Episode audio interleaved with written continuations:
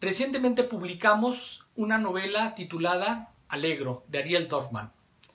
Es un trabajo espléndido que nos narra un episodio muy importante en la historia y en la biografía de los dos personajes más importantes de la música, de los padres, diríamos. Me refiero a Friedrich Handel y Johann Sebastian Bach. Eh, ambos, ambos, personajes eh, fueron enseguecidos por una mala, una mala intervención quirúrgica y en este libro pues se nos aclara este misterio a través de eh, un joven eh, que nos va dando fe de lo que va poco a poco descubriendo. Ese joven es nada más ni nada menos que Amadeus Mozart.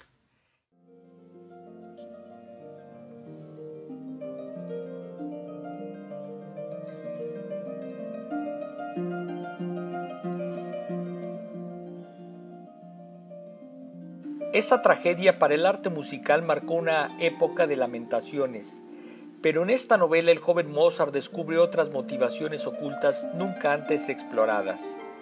Este libro nos demuestra, una vez más, que para conocer y descubrir un personaje, la historiografía se queda corta, y esto abre una oportunidad a la construcción y recreación de las personalidades a través de la ficción.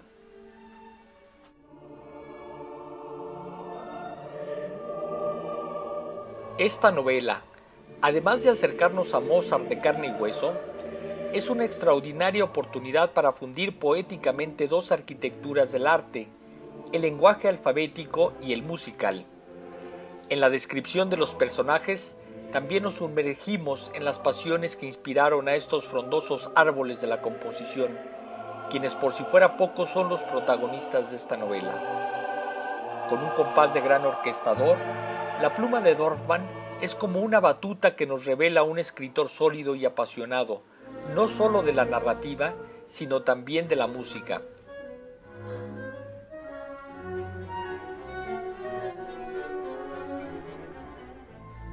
Dice Dorfman en voz de Mozart.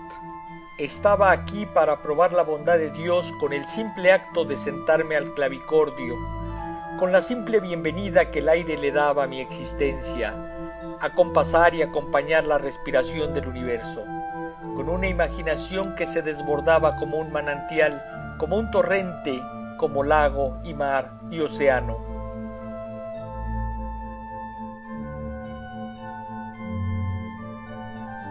Y ahora escuchemos a Bach en la imaginación de Dorfman.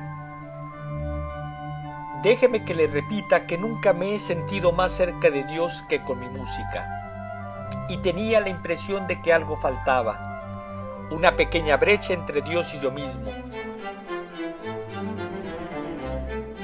Dios siempre se hallaba a un éxtasis de distancia, Dios estaba siempre replegándose mientras yo avanzaba dentro de mis fugas a un paso de mi ser, a medida que lo perseguía tan cerca, tan próximo, tan inmediatamente palpable, tan dispuesto a mi alianza y no obstante deslizándose hacia la eternidad en los mismos momentos en que yo me elevaba hacia el firmamento.